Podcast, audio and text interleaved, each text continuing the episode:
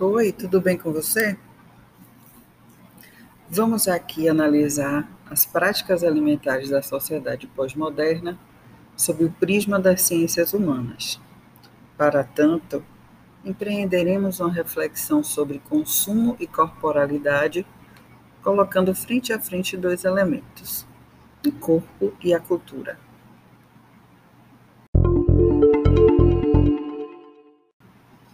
Vamos lembrar que cultura é um complexo conjunto de saberes e tradições de um povo, formado pelo conhecimento, crenças, artes, leis, hábitos e habilidades adquiridas pelos indivíduos de um determinado grupo social.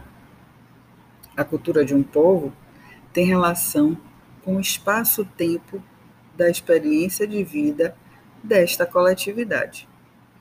De acordo com Zygmunt Bauman, sociólogo polonês que viveu entre 1925 a 2017, vivemos um período histórico conhecido como modernidade líquida.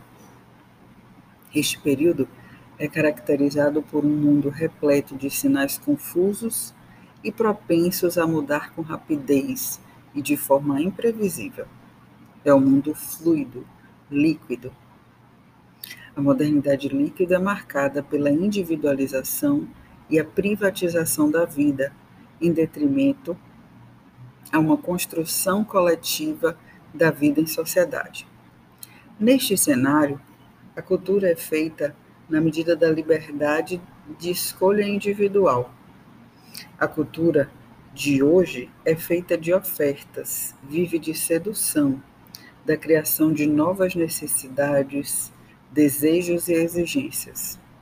Deste modo, o consumo é o pilar da nossa identidade.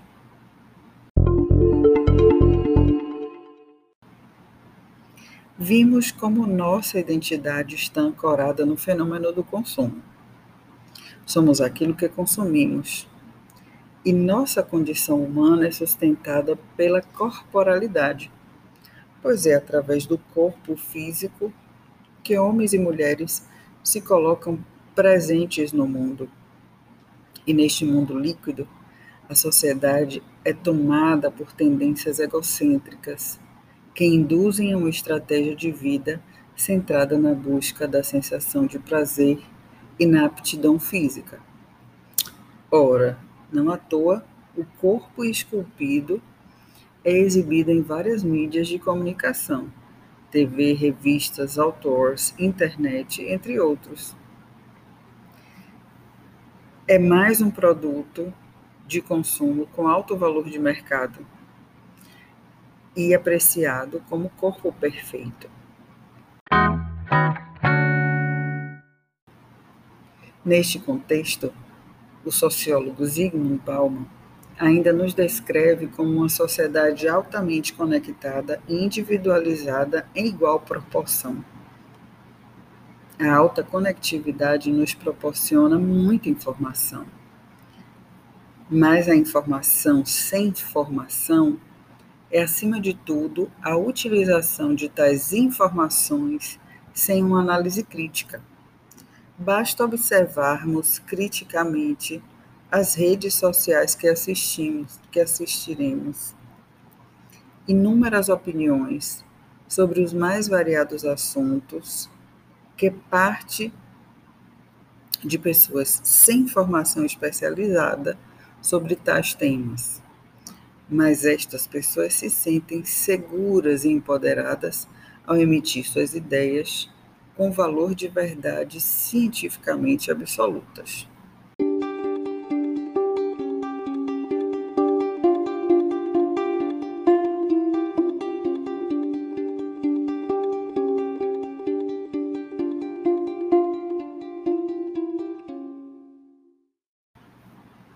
Enfim, esta faceta da individualização também está no ato de comer. O excesso de informação sobre alimentação expõe as pessoas a múltiplas e contraditórias informações e também conselhos conflituosos sobre o que poderiam, ou melhor, sobre o que deveriam ou não comer. Claude Fischler, sociólogo francês, assinala que o excesso de informações contraditórias sobre alimentação gera ansiedade e a sensação de incompetência do comedor. Este termo comedor é utilizado por Claude Fischler como uma alusão ao comensal consumidor. Isso porque a identidade do indivíduo na modernidade líquida está ancorada no fenômeno do consumo. Somos aquilo que consumimos. Antes da profusão de informações, do investimento da indústria de alimentos em propagandas e das grandes redes de supermercado, a competência exigida para comer resumia-se a como encontrar o alimento, como prepará-lo corretamente e como compartilhar o alimento com outros. Nos dias de hoje, fazer escolhas certas tornou-se muito mais difícil. Existem muitos conflitos nas informações, orientações, prescrições e proibições para fazer as escolhas mais acertadas. É necessário classificar e analisar esta infinidade de informações que são muitas vezes controversas. Deste modo, as pessoas sentem-se confusas e incompetentes porque não sabem o que estão comendo não sabem ao certo se o alimento dito como saudável seja realmente saudável.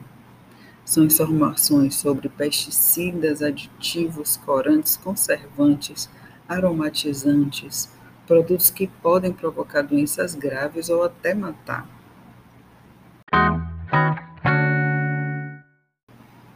Finalizaremos este passeio pela sociologia com uma máxima. Você é o que você come. E agora vamos refletir. O que estamos comendo? O que estamos fazendo com o nosso corpo? E o que estamos fazendo com a nossa própria identidade? Um abraço e até mais.